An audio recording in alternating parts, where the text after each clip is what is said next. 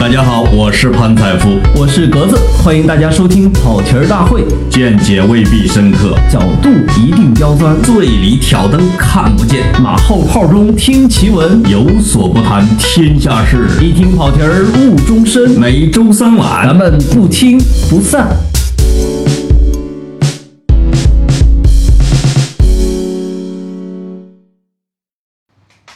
大家好，我是格子，欢迎收听跑题大会啊。那这一期又是我的单口啊。其实本来应该是老潘的单口啊。他从因为我在贵州出差嘛，大家都看到我去看了那个非常神奇的双乳峰啊。很多听很多听众朋友在我的微博下面，大家都开了车啊，这让我非常害羞，因为我根本看不懂大家在说什么。但是呢，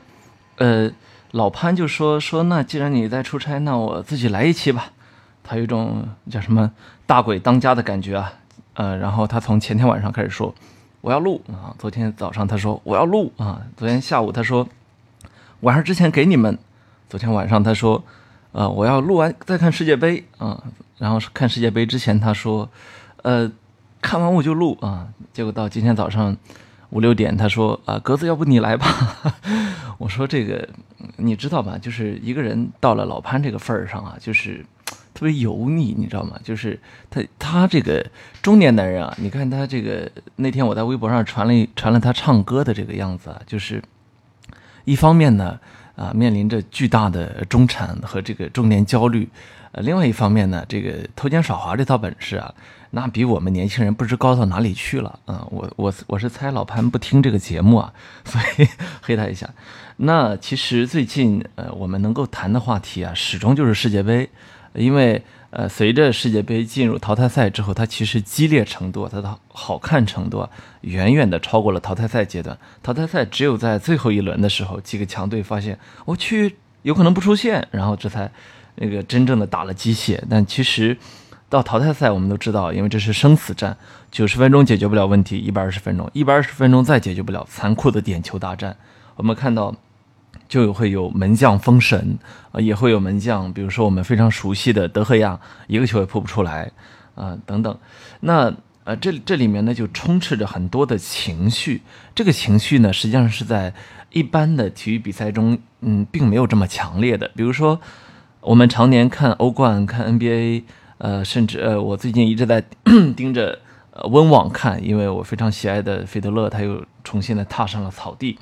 那其实，即便到了最后的冠军决决胜阶段呢，你是跟球员同呼吸共命运，你觉得呃是这样一种对荣誉的渴求，让大家跟他同呼吸共命运。但是呢，呃，在世界杯的赛场上不一样，是你感觉一整个国家在跟你呃。一样的心跳，一样的紧张，所以我们会看到在赛后有大量的视频，比如说，呃，韩国队战胜德国队那天，啊，墨西哥球迷满世界，全世界的墨西哥球迷都在找韩国球迷啊，就是为了把他们举高高，然后抱起来亲亲啊，然后甚至有一些呃墨西哥球迷聚在一起开始唱，开始唱那个 o b g a n a Style，然后还甚至有一些墨西哥球迷。找到我们中国人，误认成韩国人，把我们也举高高啊，这也让我们非常尴尬。那，呃，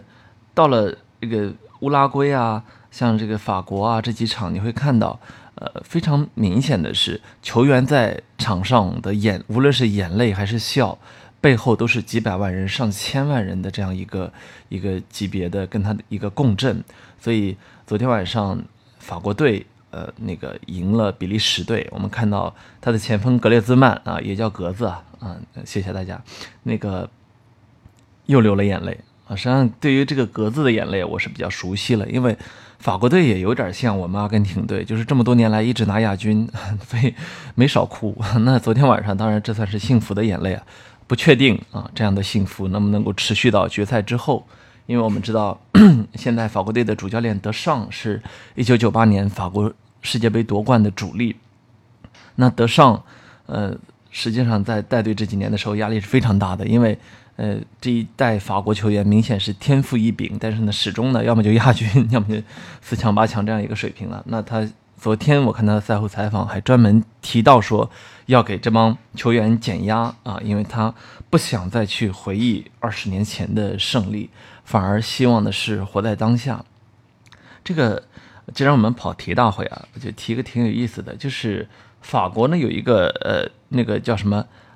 燃燃燃具啊，呃，烟机灶具，不好意思，我不下厨房，这个东西对我来说，呃，不太不太溜嘴啊。那个烟机灶具品牌叫华帝，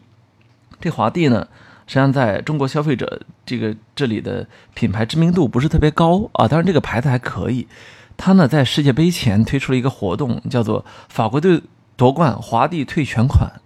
这个大家都觉得是一个像噱头一样的，因为。呃，讲老实话，在本届世界杯之前，尽管大家知道法国队有非常强的一帮年轻人，但是呢，不至于夺冠啊，或者说决赛他都进不去。因为我们能数得出来的，比如说德国队啊、西班牙队啊，呃，再比如说我们呃南美洲的阿根廷队啊、巴西队啊，都是非常强的。好像即便在欧洲的，我们稍微再下调一档的比利时队、克罗地亚队，好像也比法国队要强一些。所以。大家没当真，尤其是，呃，去在家居市场装修的，可能未必然球迷那么多啊。但是，即便呃，即便如此呢，这个活动也成功的起到了一个增强品牌知名度的这样一个作用。后来就很有意思了。首先呢，是呃，警方传出来消息说，这个呃，华帝的北京、天津地区经销商。携款潜逃，对，这个也没携多少款，因为他首先先欠了一个多亿的债，所以他才要潜逃的。后来呢，就是华帝的股价开始下跌啊，再后来呢，华帝官方啊出来专门解释一，解释了一下，说这个活动是这样的，如果是线上购买，那就由华帝呃法国总部直接去返还你这个钱；如果是线下购买，那是需要经销商来去。返还这个钱，同时官方声明还认为呢，因为经销商只是用所谓的进价把这个呃东西给拿到，所以实际上对他们来说承担的压力不是特别大。尽管如此呢，我们看到这个活动还是停了，因为呃，据说有有媒体去走访了一下，发现北京市场的华帝呢，呃，现在 有有时候门前比较冷落，就是因为大家可能也都看了这个新闻啊，这就是说有些有些营销啊，呃。一不小心你就成了真的啊！就好像世界杯期间，我们看到有一个微博有个账号叫洋葱新闻，这个洋葱新闻呢，之前啊预测，它是一个专门发假新闻的。你知道洋葱新闻在西方就专门发假新闻，而且是这个用假新闻来恶搞你的，很多人都会在洋葱新闻这儿中招啊。那。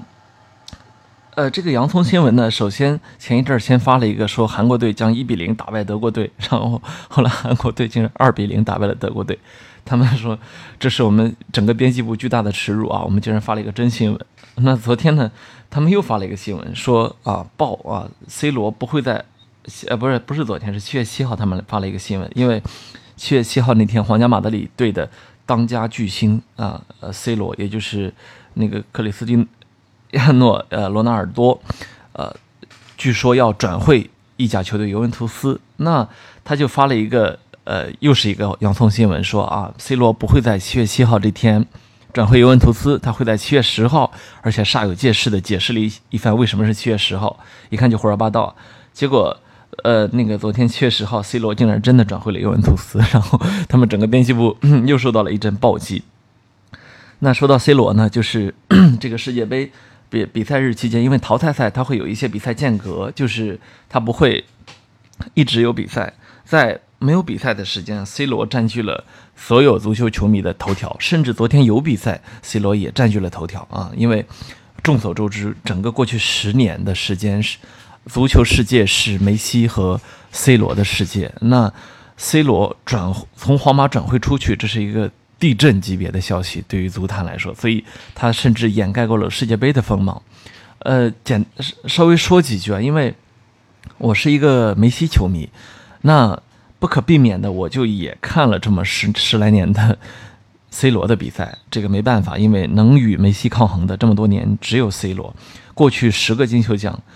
，C 罗五个，梅西五个啊。那过去这这十年。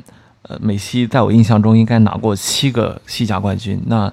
，C 罗应该是拿过两个，那但是他在过去三年连续拿了三个欧冠冠军，这是一个什么概念呢？就是是，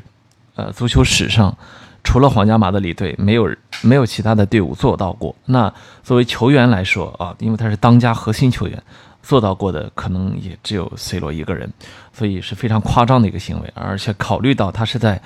三十岁之后才做到的这一切。啊，就更让人觉得非常敬佩。大家如果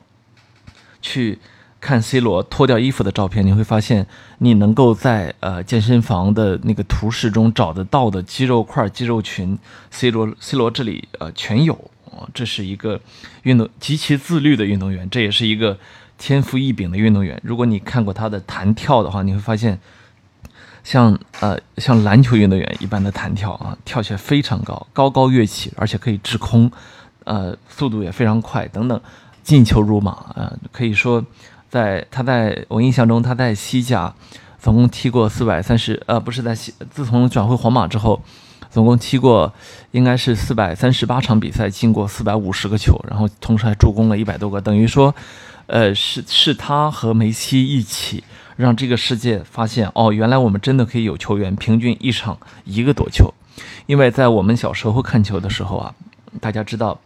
一个球员如果两场能进一个球，那就是最顶级的球员。但是 C 罗和梅西生生的让这一切变成了，就是我每场都有进球。如果我两场不进球，那这个，那你就会知道我最近哪儿不对啊，就是这样的一个一个概念。呃，所以即便是作为巴萨球迷，也是呃觉得非常的不舍得放这样一个球员走，因为呃一个人之所以伟大，必须是呃是有。足够伟大的对手去跟他抗衡的，嗯，比如说，我看费德勒也看了十几年，那这些年，假如没有纳达尔这个人存在，费德勒有可能拿了已经超过二十个大满，呃，他当然他现在已经二十个大满贯，有可能二十多个了，也不会在法国网球公开赛只能够拿拿到一个大满贯啊，这非常惨淡。但是，正是因为有纳达尔的这样一个强有力的对手，你才觉得费德勒这么多年的成绩是。是是非常光辉，是非常灿烂的。就像我们梅西球迷觉得，呃，是 C 罗这样一个对手啊，配得上跟我们竞争。所以当 C 罗离开的时候，其实巴萨又有点慌，就是接下来跟是该跟谁竞争呢？好像就有一种其他的老夫不屑动手的感觉。呃呃，也不能完全这样说，因为呃，有一个足球解说呃梁翔宇，我看他在那个。微博上说了一句，他说昨天晚上的法国队跟比利时队的比赛啊，是一场叫 C 罗接班人挑战赛 啊，这个说的非常有意思，因为我们知道，呃，放走 C 罗之后，皇马像皇马这样一个以巨星为策略的球队，一定会再去买来这个世界上最顶级的巨星。那，呃，昨天晚上的法国跟比利时的比赛呢，正是有这样几位啊巨星，比如说比利时队的阿扎尔啊。呃，今年世界杯呢，实际上阿扎尔在我看来是表现最好的一个球员。呃，他当他拿球的时候，对方就不得不向，呃，像我们过去比较熟悉的那个防梅西一样的防他，因为他速度太快，过人太厉害啊。呃，我认为他今天的过人，可能呃梅西已经是做不到的。那他只有二十七岁，一个黄金年龄，而且作为作为他们的绝对核心存在，甚至。挤占了上赛季曼城的绝对核心德布劳内的拿球空间啊，这是没办法的，因为状态实在是太好。那阿扎尔实际上这么多年来一直被认为有可能是梅西和 C 罗之后的第三人，但是奈何呢一直没能踢出来，导致内马尔都快都快成为第三人了。呃，他结结果他在今年世界杯又爆发了，所以我我认为现在对于皇马来说，一个非常好的策略是直接把阿扎尔给买过来。但是，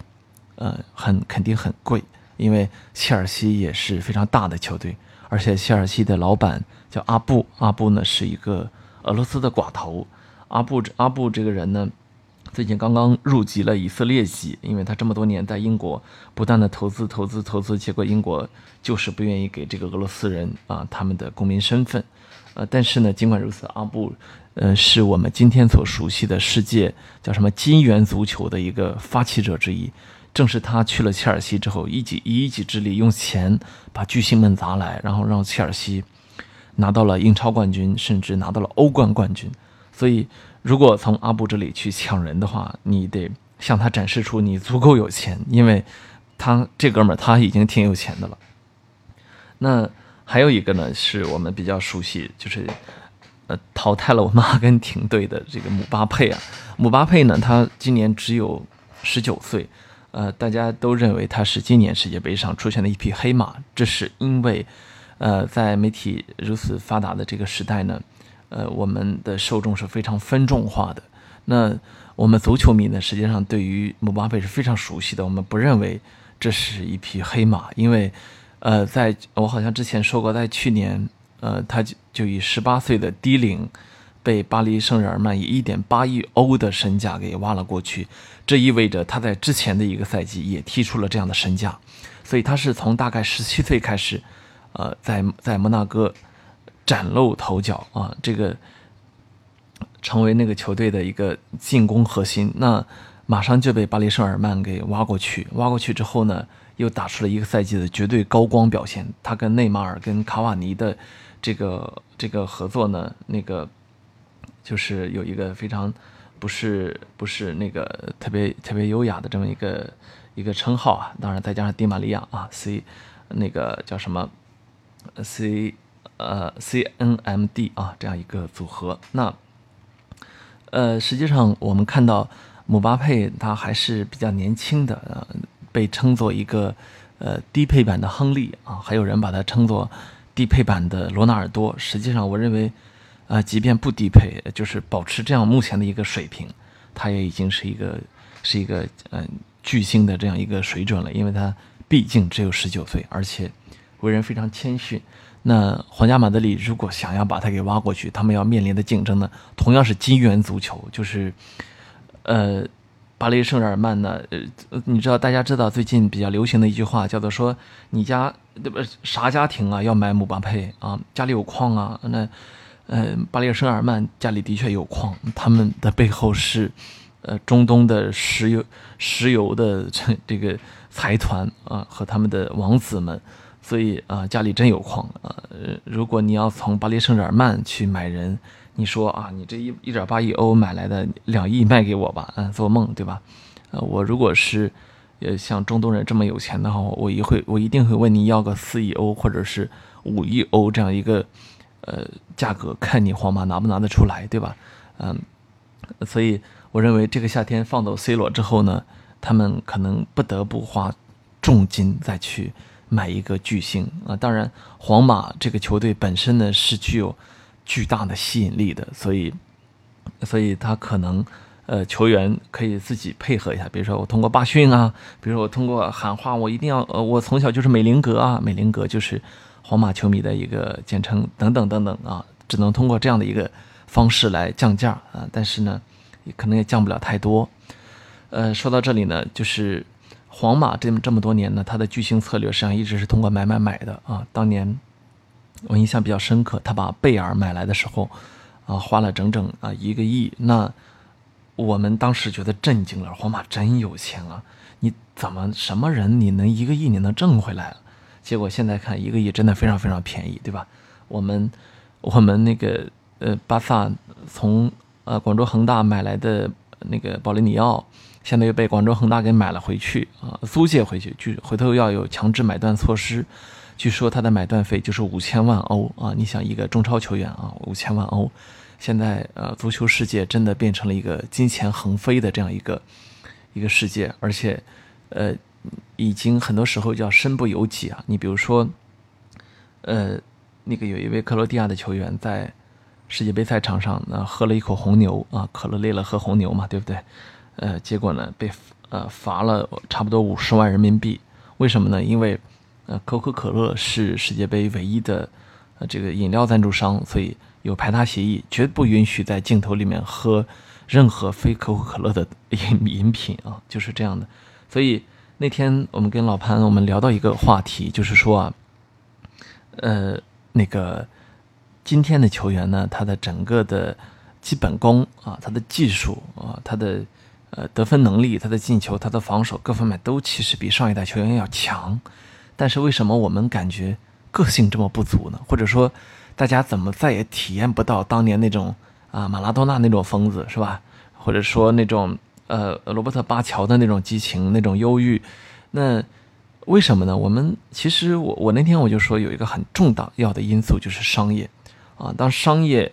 呃无孔不入的侵入了体育领域，而且它的主导作用越来越强的时候，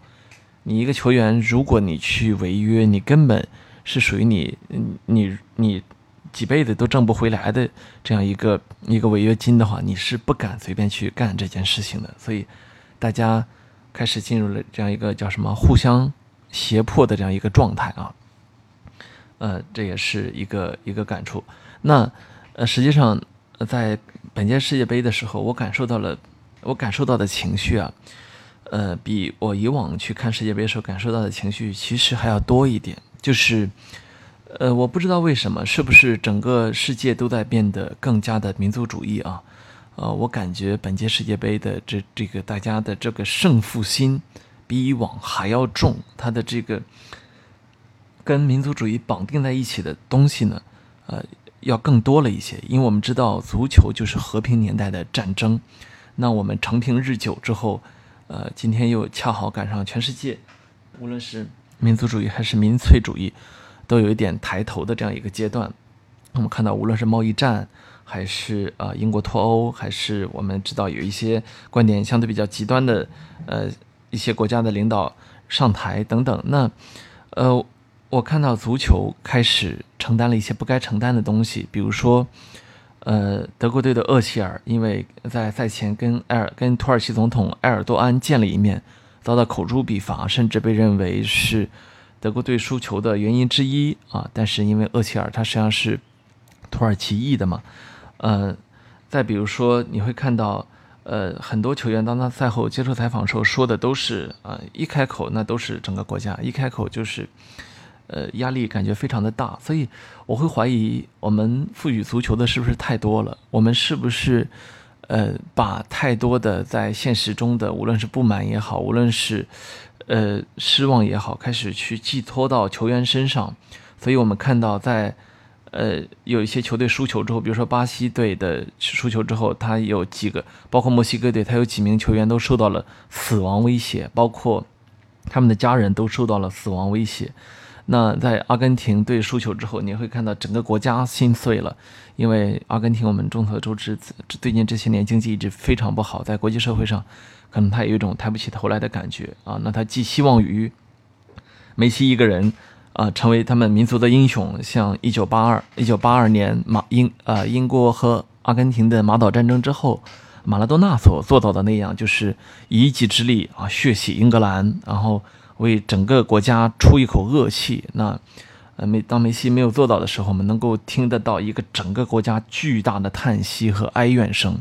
等等等等。我真的会怀疑啊！我再说一遍，呃，我们赋予足球的是不是太多了啊？包括甚至像我们这样的中国球迷，即便我们的国家队并没有进入世界杯，我们依然给予他这么多的关注啊！我们的商家知道我们这样关注他，所以，我呃在赛场边的牌子上，你看到无论是海信还是蒙牛，还是一些其他的呃中国的赞助商，他都呃直接用中文在上面打广告，根本就。不关心全世界的球迷能不能看得懂的问题，等等等等，呃，那个，呃，像这样的一个平常心呢，我觉得我们还是要有的啊。实际上，我我也可以跟大家比较，呃，因为我这我们这两天一直在呃预估世界杯的冠军啊。我当时跟朋友说了四个球队啊，在阿根廷输球之后，我说，呃。那个当然，我是后来加上了法国。呃，现在看法国的确有可能。我说法国，然然后这个克罗地亚啊，比利时，然后呃，我还这个非常不情愿的，非常非常不情愿的加上了我们的快乐足球英格兰队啊，因为呃，我们知道有一个著名的瓜迪奥拉定律，就是呃，叫瓜迪奥拉这个教练在哪个国家执教，呃，那那个国家就会获得那届的世界杯啊，已经连续。两次应验，呃，现在看呢，呃，我们这个预测基本上是还是能够，呃，预测的，呃，八九不离十啊。但是呢，呃，我现在给大家一个更大胆的预测，就是我预测中国国家队会闯入下一届的世界杯啊，原因是我非常相信里皮这个教练啊，那那大家我都知道我们国足的水平不高，但是里皮教练他的执教能力、执教水平这是毋庸置疑的啊。他这个意大利意大利足球这些年虽然衰落，但是意大利教练的水平的的确确是高。呃，那所以等到下届世界杯的时候，我想这样的民族主义情绪、这样的胜负心可能会更加重的，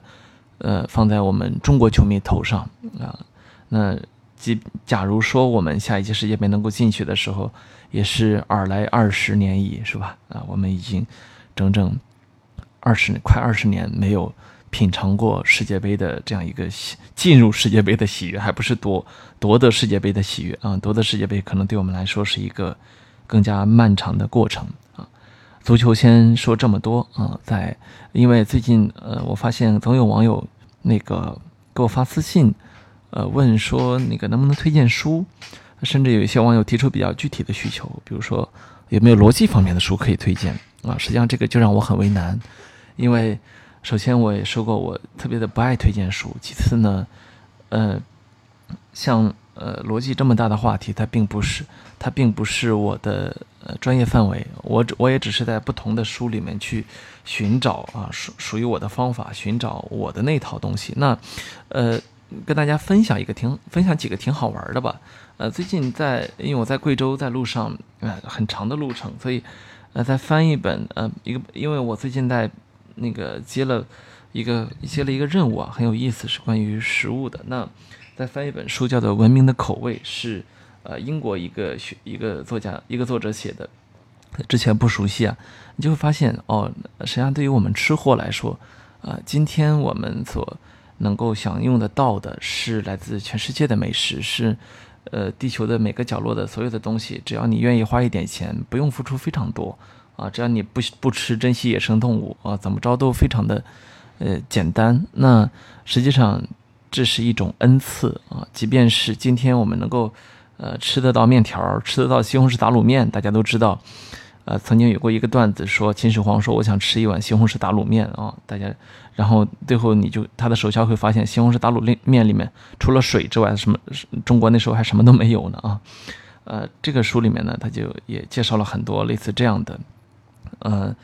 食物的一个迁徙的历史啊，甚至说我们的我们餐桌边上可能还站了一个服务员，叫做贸易，对吧？等等等等，很有意思啊。我有有的时候我在我在想，正是西方作者这样一种呃脑袋脑洞比较开，然后呃历史纵深感比较强，然后写作的时候可读性很高，以及啊心中始始终装着全人类的这样一个。宏阔的一个一个事业，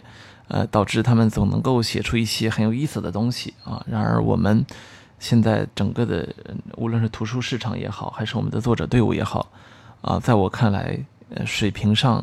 嗯，是并没有比我们的国家足球队高多少。我也不知道我们，呃，哪来的底气去不断的去抨击他们啊？大家。